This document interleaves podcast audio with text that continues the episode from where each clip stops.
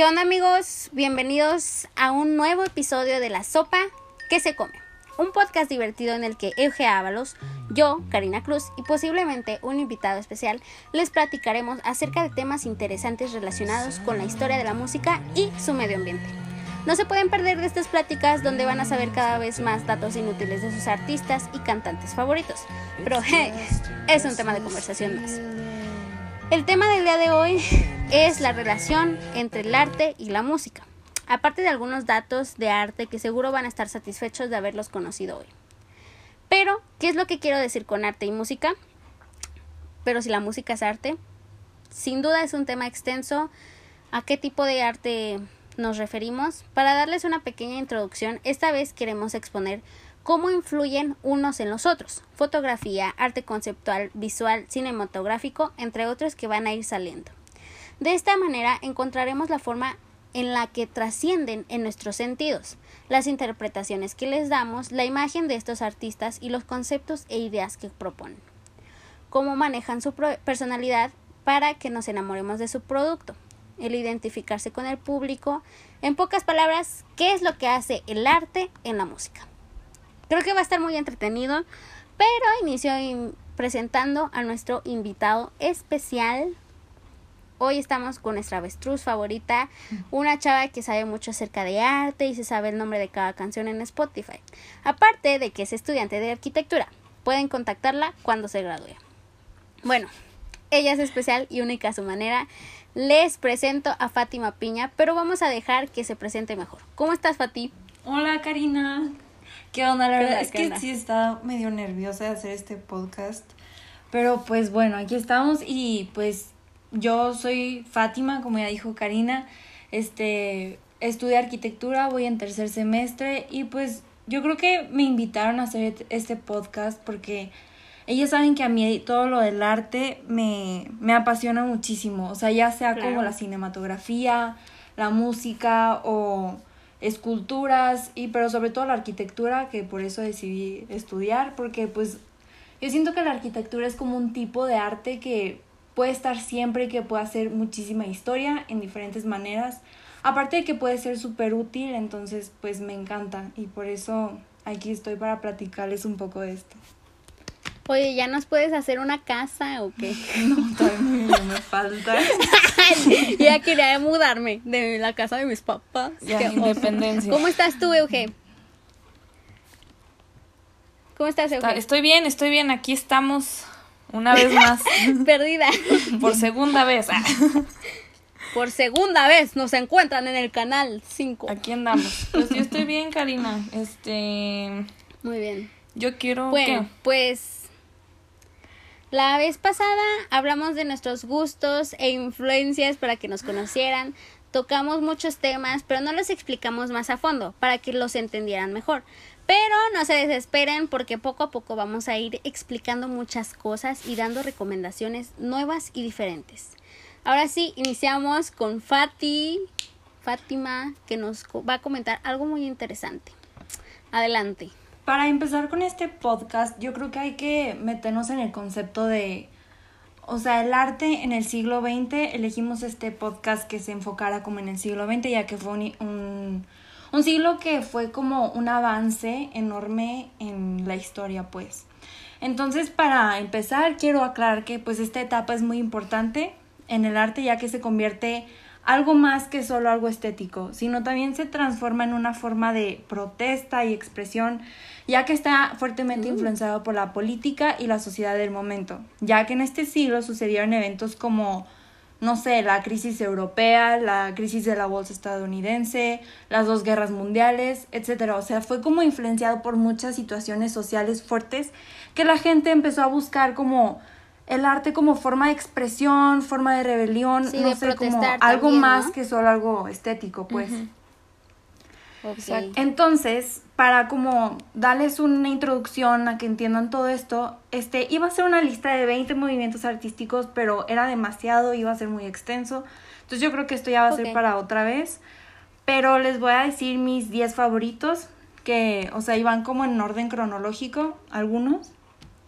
Y voy a empezar con el modernismo en 1900. El modernismo. ¡Qué moderno! Cállate, pendeja. Sí, sí investigué un buen, ¿eh? Cuéntanos, cuéntanos. a ver, cuéntanos. Miren, el modernismo fue una corriente artística de carácter renovador, conocido también como Art Nouveau en la arquitectura. Este, un ejemplo de este tipo de arte, o sea, que se construyen edificios tipo Art Nouveau, es Bellas Artes en la Ciudad de México. ¿Se han visto el edificio? Está bien padre. Que es como, sí, sí.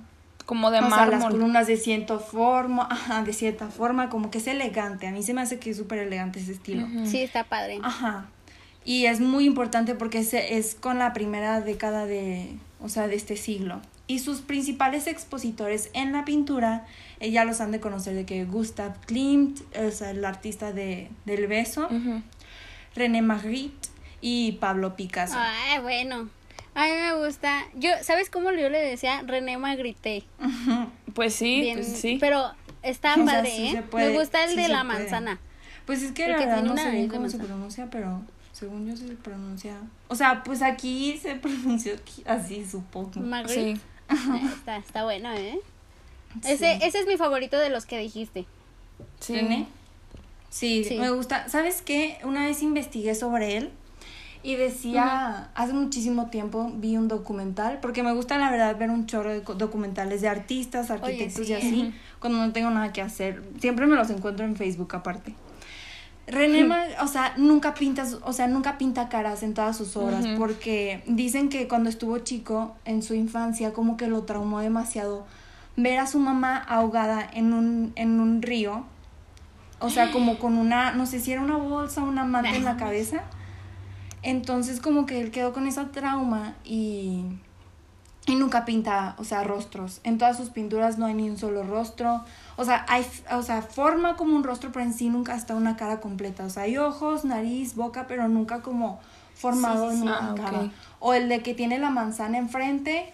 Ese es el que yo Ese es el más famoso. Oye, creo. ¿sabes por qué yo lo conocí? Lo conocí por Bajo la misma estrella, que Ajá. tiene, es la de... Esta no es una pipa. Esto no es una pipa. Ah, Y sí. mamá Como me dijo, metáfora, ah, este sí. men, me, y ya me lo enseñó y ya dije, oh, está Mm, padre. Es, es muy, o sea, a mí me gusta mucho porque es algo más que una simple pintura, sino como todo, o sea, para poder, este, como clasificar y criticar una pintura, yo creo que tienes que conocer la historia del artista para darle como más sentido a las claro. cosas. Sí. ¿Cómo y por qué lo está pintando Ajá. también.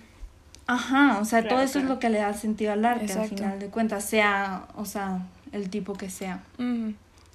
El segundo, que es fauvismo, en 1904. El fauvismo es uno de los movimientos del siglo XX que se caracteriza por ser estético y sentimental. Su principal expositor en pintura es Henri Matisse, conocido por su famosa pintura llamada La Habitación Roja, donde podemos apreciar los colores fuertes, contrastados, típicos de ese movimiento. Ese movimiento decían que se usaba muchísimo cosas como surrealistas, por ejemplo, cosas que no pueden ser o que no se pueden ver tan fácil en la tierra, o sea, pintaba árboles rojos o árboles así como colores muy fuertes que ni siquiera Eh. pueden ser real, entonces por eso se destaca ese movimiento. El, el tercero yo creo que sí lo conocen porque es muy famoso, fue la primera influencia de Salvador Dalí.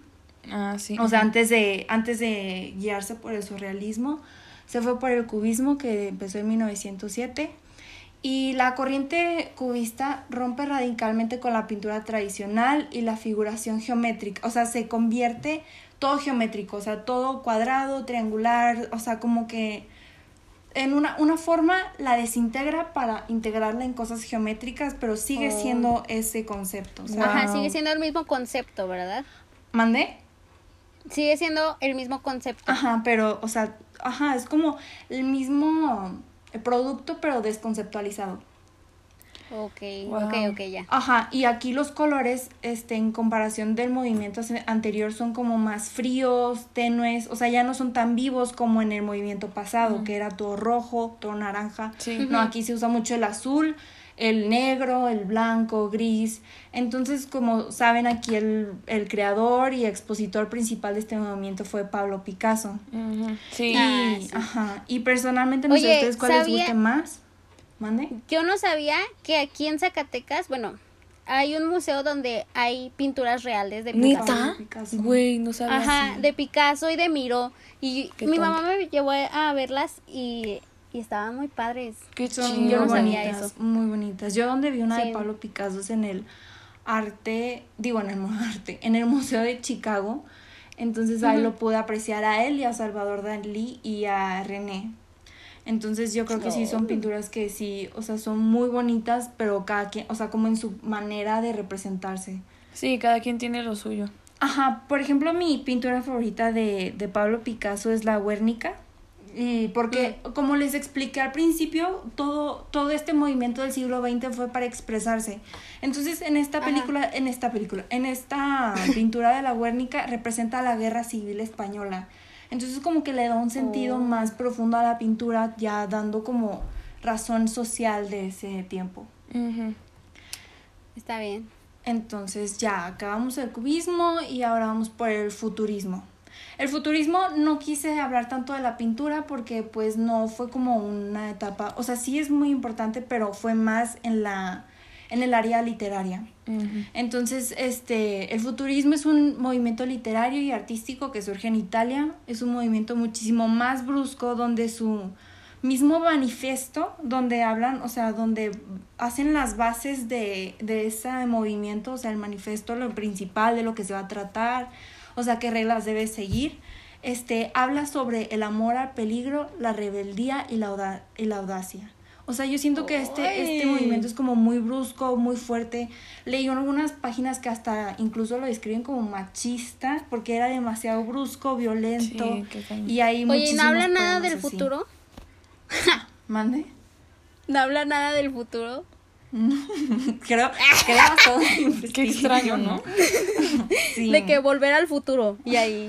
De hecho, las pintura. pinturas son muy cuadradas y, o sea, yo hace cuenta como si fuera, o sea, si estuviera viendo como edificios. Y hay edificios tipo como futuristas, pues.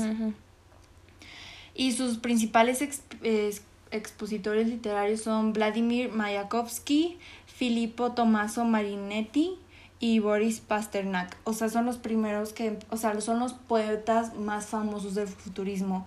Si lees un poema, sí Ok. es como un poco fuerte, o sea, la, la verdad es que yo no lo entendí así muchísimo. ¿De qué? ¿no? Porque, ah, o sea, ¿De qué se temas- tratan? ¿De qué habla? Pues es que leí varios, entonces no te puedo decir de uno específicamente. Ah, ok, sí. Ok. Nada, está Entonces, pero, o sea, sí son temas como muy fuertes, muy... Sí, brutalistas. sí pasa. Es que yo también así, por ejemplo, hace como unos cinco años traté de leer un libro así X y no lo entendía y hasta ahorita que lo volví a leer ya, o sea, sí le entendí más. el Sí, como que tienes que empezar a buscar el sentido, como primero a qué, qué es lo que estaba pasando en ese tiempo. Para, porque Ajá. decían que estaban describiendo la sociedad, pero en su punto de vista, o sea, en, un, en base a como una vista psicológica, no sé, filosófica. Ajá. Entonces basaban todo eso y lo hacían a su propia manera, pero pues la verdad es que no, no, no me sé mucho de esa etapa, porque la verdad es mi menos favorita de todas las que investigué. Ok. ¿Cuál es tu pero, favorita? eh, más adelante les digo cuál es. Ok. Ok, va. El que sigue es el expresionismo 1914. El expresionismo como corriente i- impregnó todos los campos artísticos. O sea, esto fue, o sea, arrasó entre la pintura, la escultura, la música, la literatura. Fue donde todos los, todos los, ¿cómo se dice? Ay, se me fue la palabra. Como todas las partes del arte se juntaron en una misma y se considera como una de las primeras relación. vanguardias. Porque, o sea, esto no se considera como un movimiento, o sea, es como una vanguardia porque trata de entender el arte, no es como una corriente más, o sea, es como una forma diferente de ver el arte. Ah, ok. Ok. Por ejemplo, este, esta pintura sí la conocen, porque es el grito de Edward Munch. Ah, sí, sí, sí. Nah, A mí sí, esta, sí. esta pintura me traumaba muchísimo de chiquita, la verdad le tenía un buen de miedo, pero la verdad es que está, o sea, aún así como que no me encanta, pero sí cuando era chiquita me traumó un buen. Sí, es, es muy, es muy característica, está, es muy famosa. Sí. Ajá, es muy, Está- ajá, o sea, son colores violentos y son bruscos, pero le da como otra visión a todo lo que hemos visto del arte, es como una perspectiva más. Está muy chido. Sí, sí, sí. Mm, ahora sigue el dadaísmo, 1916. El dadaísmo surge como reacción a la supremacía de la razón. Fueron muchas las manifestaciones artísticas que se hicieron eco en este movimiento. En este movimiento yo no tampoco, o sea, quise elegir otro ejemplo que no fuera pintura. Aquí elegí la cinematografía. O sea, es una corriente Uh. heterogénea que no posee lugares comunes y no debe entenderse como una nueva forma de ver el arte. Entonces yo dije, pues una pintura sí lo describe, pero qué mejor, o sea, ponerle ese ejemplo como una película que describa cómo es el futuro, el dadaísmo, porque el dadaísmo dicen que es muy surreal. Entonces Oye. quise decirlo con una película. También el otro día estaba viendo, ay, ¿cómo se llama? El perro andaluz de Salvador Dalí. Ajá. ¿Lo han visto? Sí. Sí. Está, o sea, yo mm, estaba como tratando de entender qué, qué, qué era su significado, de qué trataba, hasta que después me puse a investigar de que e- era de sueños, era de Ajá, son símbolos, cosas, y son cosas era- muy es random. o sea, como que no tienen No sentido. tiene- no Ajá, le como que es demasiado Ajá, te lava el cerebro. Ajá, sí, yo hasta lo encuentro como traumante porque sí, o sea, sí me puse a ver cortometrajes y películas como, o sea, el- Un perro andaluz, que sí Ajá. lo recomiendo porque tiene muy buena cima- cima- eh, cinematografía. O sea, las, las tomas son como opacas, pero en un, en- o sea, buenas pues, pero aún así Ajá. como que está, a mí en mi opinión es como deprimente tanto surrealismo. Sí, pues sí. No soy muy o fan sea, de es su que realismo, es- a mí se me hace como un sueño, ¿no? Como que él plasmaba Ajá. lo que soñaba. Ajá, es lo que me decía mi sueños. mamá cuando era chiquita, es que él plasma lo que sueña en pinturas, ¿no? Puede ser cualquier Sí. cosa. Ajá, sus sueños. Aparte que decían que Salvador Dalí tenía un egocentrismo impresionante, que el otro día les recomiendo la verdad este podcast porque, o sea, es muy buena, se llama Hablemos Arte y escuché uno de Salvador Dalí. Y dijeron que Salvador Dalí empezó toda su personalidad desde chiquito, ¿saben por qué? ¿Por qué? Porque cuando ¿Por él qué? era chiquito, su hermano mayor se murió y le pusieron exactamente el mismo nombre. Se cuenta que se murió Salvador Dalí, hijo grande, y nació Salvador Ajá. Dalí, hijo chico. Entonces, lo re- No, o sea, hombre. como que es reemplazar un hijo. Y eso dicen que lo traumó Ajá. muchísimo de chiquito. O sea, porque siempre sus Oh. papás fueron como muy, muy raros en cierta manera. O sea, era de buena familia Cierto. y todo, se podría decir. Pero como que sus papás tenían formas de criarlo muy raro, que todo eso como que Ajá. hizo su personalidad y pues como lo vemos, surrealista, pues. Sí, claro, claro. Sí. Por, por eso, como lo que estábamos diciendo hace ratito de que para conocer y entender bien el arte también tenemos que conocer la, La historia, historia, de, ajá, de- sí, o sea, del medio ambiente, la historia del, del artista, ajá. Sí, no es muy importante está. para poder entender cómo, o sea, qué es lo que está plasmando, porque pues literal son sus traumas casi que lo que está, lo que está él Cierto. pintando. O, o fotografiando, o escribiendo, o cosas así. Porque depende, o sea, Sí. como le hemos dicho, depende del tipo de arte y el artista en qué área se desarrolle. Entonces. sí, y a veces hasta ni lo entiendes, pero Ajá, sí, no, o sea, ya ni lo es- entiendes, es lo pero chido. pues mínimo tienes un punto de vista fuera de lo que nada más juzgar si está bonito o no. O sea, cuando, le, cuando sabes su historia, pues puedes saber algo más, no nada más, ay, me gusta o no. ajá. Ajá. Sí, Entonces se cuenta que yo para el dadaísmo, pues ya este encontré una película que se llama espérenme. Es de René Clair, que tiene un nombre francés, pero se llama Entreacto. O sea, en español ¿de se llama se trata? Pero haz de cuenta que esta, esta película hace alusión al poeta Arthur Craven en base de la aparición de objetos como un cañón de guerra, el ballet, guantes de boxeo, un barco de papel, un muerto que desaparece, entre otros. Situaciones que estuvieron presentes en la vida del poeta boxeador y su misteriosa desaparición. Es como darle, o sea, toda su historia en una película, pero haciéndolo como exageradamente surreal. Oh, Es ¿Y muy dónde buena. la podemos encontrar? Yo la vi en YouTube. Ok, hay que buscarla. Sí, la quiero yo, la, ver. yo o la sea, vi, o sea, hace rato que estaba haciendo como la finalización de toda mi, mi investigación y encontré esa película, Ah. es muy buena porque, o sea, literal es el poema hecho en película, pero con, no sé, con efectos surrealistas muy buenos. Ok, Este es mi favorito. Este Y pues sigue otro movimiento que a mí en lo personal me gusta y me llama muchísimo la atención porque pues es una... Bueno, primero les leo. La Bauhaus fue una escuela de arte, diseño y arquitectura alemana que influyó tan noblemente en el arte moderno que en la actualidad, o sea, de tan bueno y tan buenos que salieron los artistas, los arquitectos, que de ahí salió como un arquitecto súper famoso que es Miss Van der Rohe. O sea, se creó en una corriente. Ya no, ya, no, eh, ya no nada más se quedó como una escuela, sino como una, una corriente, artística de tanto que influyó a los artistas de ese año. En la segunda Oye, yo vi en la tele siglo XX. Que hasta tienen como un canal, ¿no? O sea, yo vi en la tele que había un canal de Bauhaus y mi papá lo estaba viendo porque le gusta eso de arquitectos. Es, ajá, es muy bueno. Y, ahorita está en, en Estados Unidos porque en Alemania cerraron porque los nazis se la cerraron en Alemania. Ándale. Claro, no, grosos nazis arruinan todo. sí, sí. Bueno, sigue el surrealismo en 1920.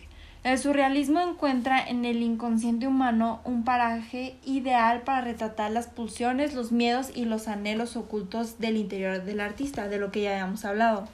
Es como lo que le sigue al dadaísmo. El surrealismo es ya 100% Salvador Dalí.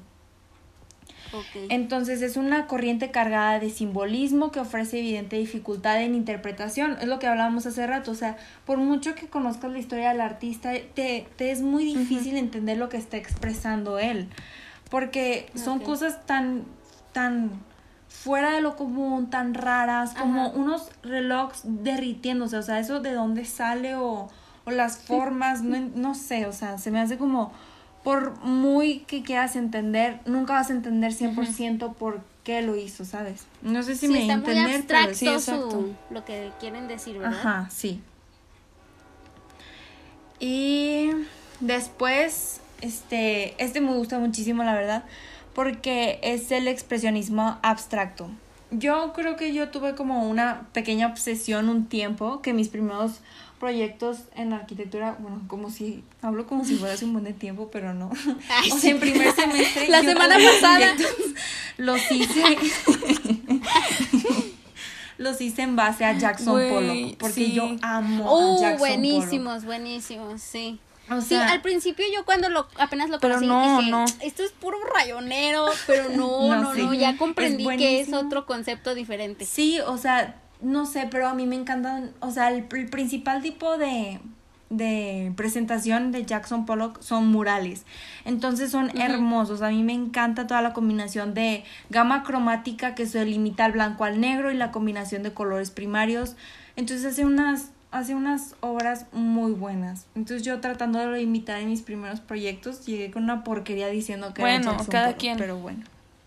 No, pues es que cada quien te, le pone. Sí, se supone que era un portafolio y lo pinté de Jackson Pollock. O sea, el profe lo vio y dijo que es. es como la película de amigos que vendía así el, cuadro como a 30 mil euros y era una porquería. Ajá, a millones y ya. Ay, no.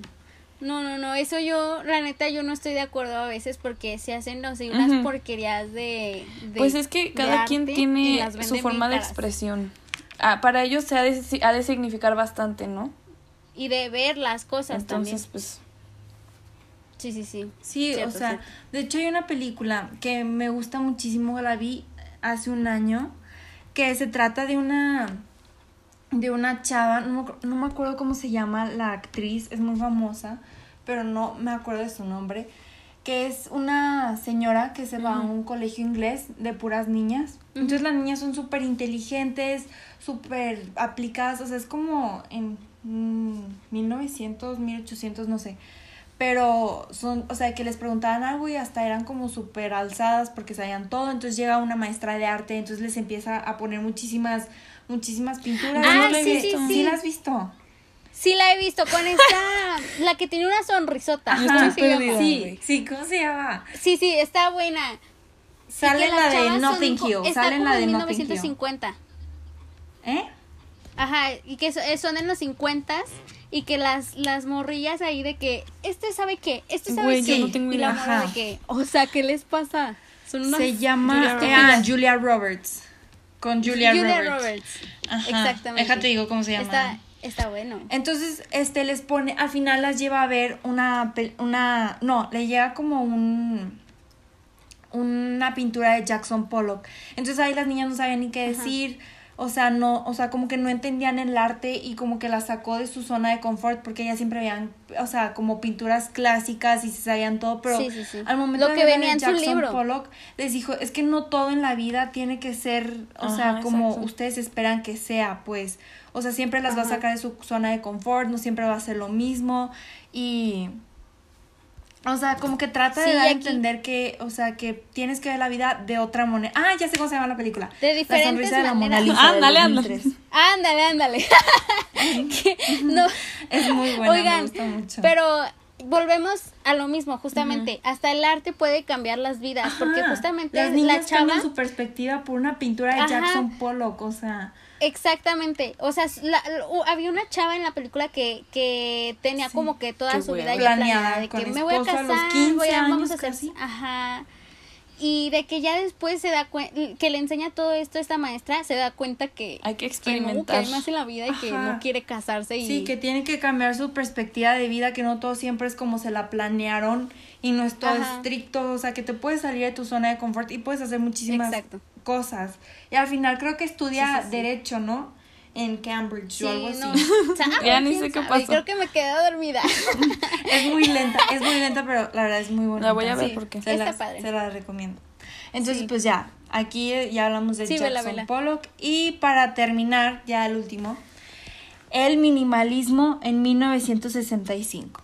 El arte minimalista se enfoca en la necesidad de reducir el contenido a la a la más pura, es, o sea, esencia, o sea, lo, todo lo que puedes hacer lo, lo basa como en un cubito o en una pared, o sea, todo es tan sencillo que, o sea, no sé, siento que a mí me encanta muchísimo el estilo minimalista porque todo, todo se ve como en orden, en su lugar, colores, o sea, que van, o sea, muy, una gama muy limpia, pues, o sea, no sé, como que le da muchísimo orden y muchísima limpieza a todo. Y un ejemplo de esto es Richard Serra, que tiene, yo lo investigué, de él me sé porque al final de este semestre tuve que hacer una investigación del Museo Guggenheim de Bilbao. Es un museo hermoso oh. construido por Frank Gehry en la ciudad de Bilbao y trajo muchísimos avances a toda la ciudad, pero, pero lo que llamaba la atención a la gente ahí es el tipo de exposición que se, o sea, que había ahí, pues. Entonces, es, o sea, su arte ahí fue en como muchísimas paredes, o sea, era, un, era una sala enorme y eran como paredes de, como de titanio que le daban como otra forma totalmente a la sala, o sea, transforman algo en una, en una realidad completamente diferente por simples paredes, o sea, no sé, como que siento que tiene el poder de cambiar demasiado los espacios. Y, oh, y puse este, Eugenia, porque creo que, o sea, tienes una foto en Instagram de Dan Flavin, como de ah, unos que son como unos luces LED, Ajá. o sea, como barras de luces LED.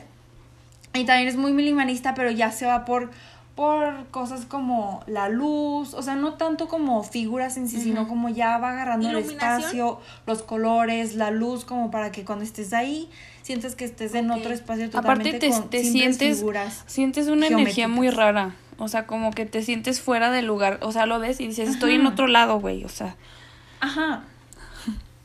Y te, y te digo, o sea, si estuvieras en el mismo espacio sin estas cosas, no sentirías lo que sientes estando ahí. O sea, con estas figuras te transforma el espacio a, pues, la verdad, son cosas muy padres y que te dan una experiencia totalmente diferente, ¿no?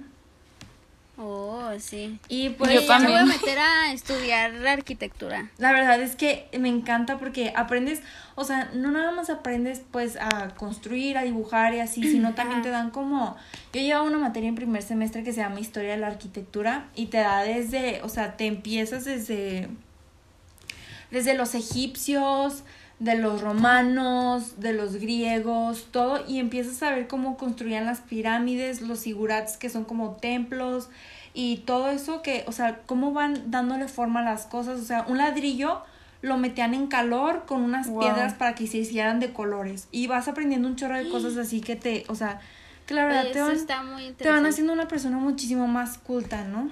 Y pues a mí eso me gusta un buen, o sea, yo creo que es lo que más me gusta de mi pues, que combina arte con, con estructura. puedes o hacer. sea, que literal tu arte lo puedes hacer para que una persona viva, para que una persona vaya ahí a ver otras obras como hospital, no sé, como que tiene muchísima apertura a que hagas un tipo de arte Sí, claro. que se use para muchas cosas, ¿no? Oye, ¿y qué, ¿y qué cosa es? Bueno, es que ya, bueno, yo no sé de arquitectura, pero supongo que los arquitectos tienen como sus proyectos para, por ejemplo, hacer un museo, una casa y así, ¿no? Sí. ¿Cuál es tu mayor proyecto que quisieras como hacer en algún momento de tu Qué vida? buena pregunta. Yo, literal, ¿sabes? O sea, yo siempre que me preguntan en, Mm, en mis típico. clases de que, ¿tú por qué estudiaste arquitectura? Yo siempre lo voy a decir porque... Porque me encantan los museos. Mi meta es Ajá. construir un museo enorme, darle el... O sea, el... No sé, como adaptarlo con luz, con colores, para que la obra que se está exponiendo, hacerla sí, sí. que la sientas, pues, o sea, que sientas que estás ahí, que sientes Ajá, que, que sea eres parte de la, de la pintura o de la Oh. exposición. Entonces que la gente le guste estar ahí por el espacio que creaste para ese artista. O sea que tu, Los tu arte complementa ese arte, ¿sabes? Ok. Eso, es, eso está, está muy bien, Ajá. porque de eso trata el arte, o sea, de los sentidos que te despierta. Ajá, sí, que no nada más Eh, sea visual, que sea también el Ajá. sonido, que sea, no sé, el ambiente, no, no sé cómo explicarlo, pero yo creo que por eso yo me decidí, porque a mí desde chiquita me han, o sea, mi tía, tengo una tía en Chicago que cuando me fui con ella un verano me metió a clases de, de pintura, siempre que venía a visitarme, pues me traía pinturas, me traía como canvas en- para pintar, o sea, como que siempre inculcó a- en mí como esa... Ese, ese lado artístico. Ese lado. Ajá, ese lado que... Ajá, sí. Sí, qué padre. Ok, qué padre. Sí, la verdad, sí. Entonces yo creo que sí estoy hasta ahorita en la carrera correcta porque sí, sí me gusta muchísimo aprender de eso sobre Sí, ya. todo. Y aunque no, Esa o sea, historia ya. Yo creo que yo no soy del lado práctico, la verdad, porque, o sea, sí me gusta dibujar y cuando fui a clases de dibujo, pues sí me salía, ¿no? Pero, o sea, al momento Ajá. de compararme con mis compañeros, pues la verdad yo no soy tan buena dibujando ni pintando porque de verdad los ves y son niños prodigios, o sea, de verdad yo creo que mi lado Ajá. práctico no está tan tan extremo Bueno, pero, o sea. Pero yo creo que el de ahí vas a sacar imaginación, tu- sí, sí, o sea, sí tengo bastante imaginación para crear cosas, para, o sea, cuando mis profes revisaban mis proyectos me decían, es que, o sea, me gusta mucho lo que estás haciendo, piensas, o sea, piensas como en desconceptualizar toda una idea, toda una idea y construir algo nuevo que pues no esperas que sea así, ¿sabes? Como que te sale Sí, muy sí, bien sí. lo del diseño y la imaginación, pero mi problema siempre fue como ponerlo en, en forma, pues. O sea, al momento de dibujarlo, ellos no entendían de qué una parte. Y ya les explicaba todo lo de detrás y me decían, es que es muy buena idea, muy, muy buena idea, pero exprésalo aquí, pues. Ajá, para que, o sea, para que tú no lo tengas que explicar, ¿no? Ujú, o sea, por ejemplo, ves el art, eh, una, un trabajo de un pintor y no, no va a estar siempre ahí a un lado de ti para que te explique. Ajá, sí, no. Exacto, Esto lo sí. pinté por esto, que se explique solo, Ajá, ¿verdad? interesante. Ok, ok. Sí, y yo ok, creo... pues Ajá, yo creo que eso lo agradezco, pues, de toda mi familia que siempre como que me apoyó a ese lado como artístico, se podría decir. Porque pues mi papá también yo creo que ustedes también lo pasaron, que él es como el Cañón. que te mete lo de la música y no Sí, sé, sí, o sea, claro. como que ese lado entre mi, o sea, mi familia, como que entre todos agarré partes para, o sea, Sí, que claro. me guste la música, el arte y todo eso. Entonces sí, sí se los está, está muy mucho. bien. Muy bien. Exacto. Sí, eso es lo que estábamos hablando el episodio pasado, de que las influencias que hemos tenido, este, está, está muy bien. Muy bien, muy bien, Fátima. Y pues ya, Ahora- acabé mi mini exposición. No, muy de interesante. La verdad es que yo no sabía de muchos artistas. No, Está bien, está bien. No, ni yo. No, conocí nuevas cosas, la verdad. Muy bien. Este, ahora vamos a pasar Hola, hola. con ¿Quién andamos? Euge Ábalos, Estoy que nos va a hablar de artistas mexicanos del siglo XX y algunos datos. Sigo viva, sigo viva, Este, andando. ¿Estás viva? Sigues viva. Andando. Bueno, yo este, Bueno, investigué pues eh, platícanos, el otro Euge. día este, un poco porque, bueno, aquí estamos hablando de, de los artistas mexicanos del siglo XX. Bueno, yo voy a hablar de eso. Pero les voy a decir. Claro, claro. Eh, Gerardo Murillo este, fue el primer eh, pintor mexicano que yo investigué. Le llamaban también, también Doctor Alt. Es un pintor y escritor también tapatío, cuyo nombre real es Gerardo Murillo. Sí. Y nació en la ciudad de Guadalajara, Jalisco, el 3 de octubre de 1875. Murió en la Ciudad de México el 15 de agosto de 1964 muchos artistas como que vienen de Guadalajara porque... Dime, dime, dime. Lo siento por interrumpir otra vez. Pero un arquitecto muy famoso, o sea, que se ganó el premio Pritzker, que es el mejor en arquitectura, que se llama Luis Barragán. También, o sea, que fue, fue en Guadalajara. Bueno, no es arquitecto, es ingeniero, pero hizo puras obras arquitectónicas, obvio. Entonces, es de Guadalajara y también, o sea, yo creo que tienen mucho talento. Los mexicanos. por lo que veo. sí, sí, sí. Sí, en sí. Pero sí me llamó la atención eso que también sea de Jalisco, pues. También Guillermo del Toro. bueno, y este, sigamos. Bueno, llevó una vida extravagante e intensa. A los 19 años tomó sus primeras lecciones en el taller de Felipe Castro en la ciudad de Guadalajara y viajó sus años eh, de la preparatoria en el Instituto Científico y Literario del Estado y regresó a Guadalajara para tomar el taller de Bernardelli. Después viajó a Ciudad de México para estudiar en la Academia de Bellas Artes, como ya habíamos mencionado anteriormente, Fátima nos mencionó, y a los 22 años obtuvo una beca para poder este, ir a estudiar a Europa. Estuvo en Inglaterra, Francia, Italia, Alemania y España, y pues estudió filosofía en la Universidad de Roma y Derecho Penal en la Soborna de París, y surgieron otras actividades como la pintura y el periodismo. Durante su estancia en París eh, se quedó bastante eh, metido en el arte pictórico y antiguo y la pintura mural renacentista. Su primer pintura fue un autorretrato con colores pastel. Fue también maestro de la Academia de San Carlos y alentaba a sus estudiantes a romper con eh, lo tradicional y ser libres y audaces en el arte. Es lo que decíamos, o sea, que hay que ser libre al, cuando hacemos arte, hay que ser libres, ¿no? Lo que salga de nuestros ajá expresar lo que Sí, sí, sí. Oye, su primera su primer pintura está aquí en México, mm. ¿verdad? En, según yo está en Tlatelolco. Lo que yo investigué fue que estaba en la colección Museo Colección Blaisten, por si algún día Vamos. van a visitar Tlatelolco. Yo creo que México tiene muchísimas exposiciones buenísimas. Yo creo que tenemos que ir.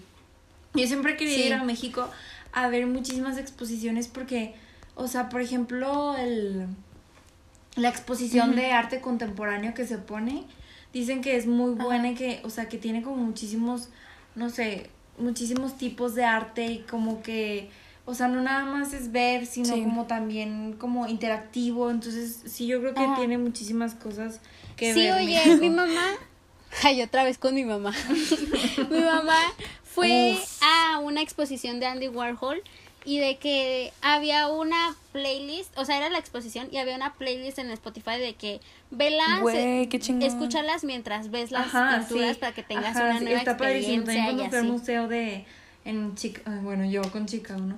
También venía como una aplicación del museo que decía, mientras ves esta pintura, escucha la historia detrás del artista y no sé qué. Entonces todo eso te da como una ambientación más a la pintura y yo creo que eso está perfecto, ¿no?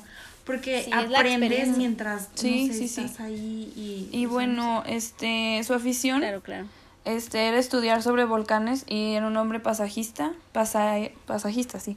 Eh, se le atribuye el diseño de telón de cristal opalesense elaborado en la casa Tiffany en Nueva York para el escenario de la sala de conciertos en el famosísimo Palacio de Bellas Artes en Ciudad de México. Y este, este compa también este, volvió a México para unirse a la revolución en los años pues, de 1913 y 1914 con el bando de Veneciano Carranza y comparó de forma eh, propia a la Revolución Mexicana con el socialismo bíblico para promover el crecimiento del arte, la literatura y la ciencia. Y pues ya terminó su actividad política ayudando a Hitler durante y antes de la Segunda Guerra Mundial, señoras. Era una persona pues, política también, ¿no? Sí, claro, como hablamos de este siglo que se usaba muchísimo como para expresar lo que estaba pasando. Ajá, manifestarse, ¿no? De, a través de la, del arte. Oye, ¿y cómo pues, conociste a este, a este artista? Me metí un PDF donde eh, no, me, no recuerdo quién lo había escrito, la verdad. Este, no podría dar la referencia bibliográfica, lo siento. Pero salieron como los más representativos de, del siglo XX en México y también cómo estaban involucrados también pues en el área política, ¿no? O sea, todo lo que pasó en la Revolución Mexicana, lo que pasaba en otros países, o sea, también eso como que pues influyó mucho, ¿no? Claro. O sea, en el arte. Sí, la política influye mucho en el influía mucho en el arte todavía, creo. Y bueno, ahora les voy a hablar de David Alfaro Siqueiros.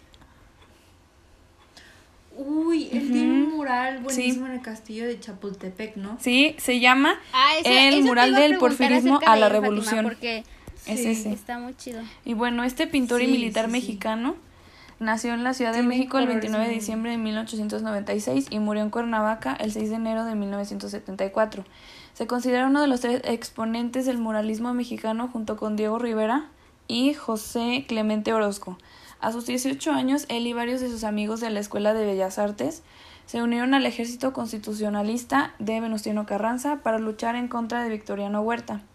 Sus viajes militares por todo el país le expusieron la cultura mexicana y muchas este, luchas cotidianas de trabajadores y campesinos pobres. Eh, viajó a Europa en 1919 para poder llegar a París. De ahí surgió su influencia por el cubismo, usando y creando bloques de colores intensos conocí a Diego Rivera y junto con él este iniciaron una, una carrera legendaria en el muralismo, como que los dos estaban muy metidos en esto y viajaron juntos a Italia y de ahí este estudiaron a varios pintores renacentistas, porque ya ven que ahí estaba todo eso. Y un dato importante es que en 1923 ayudó a fundar el Sindicato de Pintores, Escultores y Trabajadores Mexicanos Revolucionarios. Esto afrontaba un problema de amplio acceso público a través del periódico sindical llamado El Machete. Se publicó ahí un manifiesto llamado, eh, entre comillas lo pongo, para los proletarios del mundo sobre la necesidad de generar arte colectivo y esto va a servir para una idea de propaganda y educar a las masas y derrotar a los, a los burgueses e individualistas. Este señor era un un genio. Oye, me está muy chido. Sí, oye, me gustaría resaltar este hombre, este, ¿qué tiene de especial? ¿Qué, qué le representa su trabajo? Y pues yo, lo que te entendí es que primero se va a la Revolución Mexicana. Conoce otra vida, las masas trabajadoras, obreros, campesinos, indígenas, y esto causa que comprendiera la realidad de otra manera. Se va a Europa, se forma como artista, este, pero queda, pero queda claro que cuando se forma como artista es antes de todo el auge que habíamos hablado. O sea, cuando empecé a leer, o sea, leí que todavía era el tiempo de los renacentistas, como que todavía estaban en épocas pasadas de otro tipo de ah. arte, pues. Wow, ok, ok, eso yo no lo sabía. Este, y ya, cuando llega a México, se da cuenta que estábamos regidos por un gobierno que para él no estaba bien. Y según yo, estaba afiliado al Partido Comunista de México y hace su periódico, crea artículos que hablan de la oposición a la política oficial, crea su arte, pero deja de recibir pedidos. Y después de esto, de esto hace un buen de cosas en la política. Pero ¿cómo que deja de recibir pedidos? O sea, ¿A qué te refieres? deja de, de, tener como éxito siendo ah, pintor. Ya, ya, ya, Ajá. Y ya después de esto hace un buen de cosas en la política. ¿Y qué pasa? Sus relaciones con el gobierno se deterioran y como todo lo que pasaba en México para este siglo pasado, en 1960 fue encarcelado de nuevo, acusado de promover la disolución social. Es como haberlo censurado, no sé. Eh, pero esto yo pienso que no sería suficiente para hacer que parara con su trabajo y este el concepto eh, ahora el concepto que lo resalta es que eh, para él el socialismo revolucionario y la modernidad tecnológica eran conceptos íntimamente relacionados. Y aquí viene mi pregunta. Este, esto tiene que para ver Fátima, señores. Pero, ¿cuál es tu, o sea, cuál es tu pregunta o sea, principal? es que aquí pues? dice... O sea, en que sí, dice- en un como, ajá. Dice, toda su vida artística estuvo presidida por la voluntad de crear una pintura mural experimental e innovadora. Y con esto nos presenta la arquitectura. ¿Te quedaste con ganas de más? Yo también. La próxima semana vamos a subir la segunda parte de este episodio y no te la puedes perder por nada del mundo porque vamos a hablar de más arte, de más música y de más personas en todo este ámbito. Mm, síganos en nuestra página de Facebook, estamos como la sopa que se come, esperamos crecer poco a poco. Muchas gracias por escuchar, no se van a arrepentir. Vamos a hablar de más temas más interesantes, más concretos y pues espérenlos, espérenlos. eh, no les puedo contar todavía de qué son, pero espero que sí, sí nos escuchen. Y nada, nos vemos la próxima semana. Pásenla bien.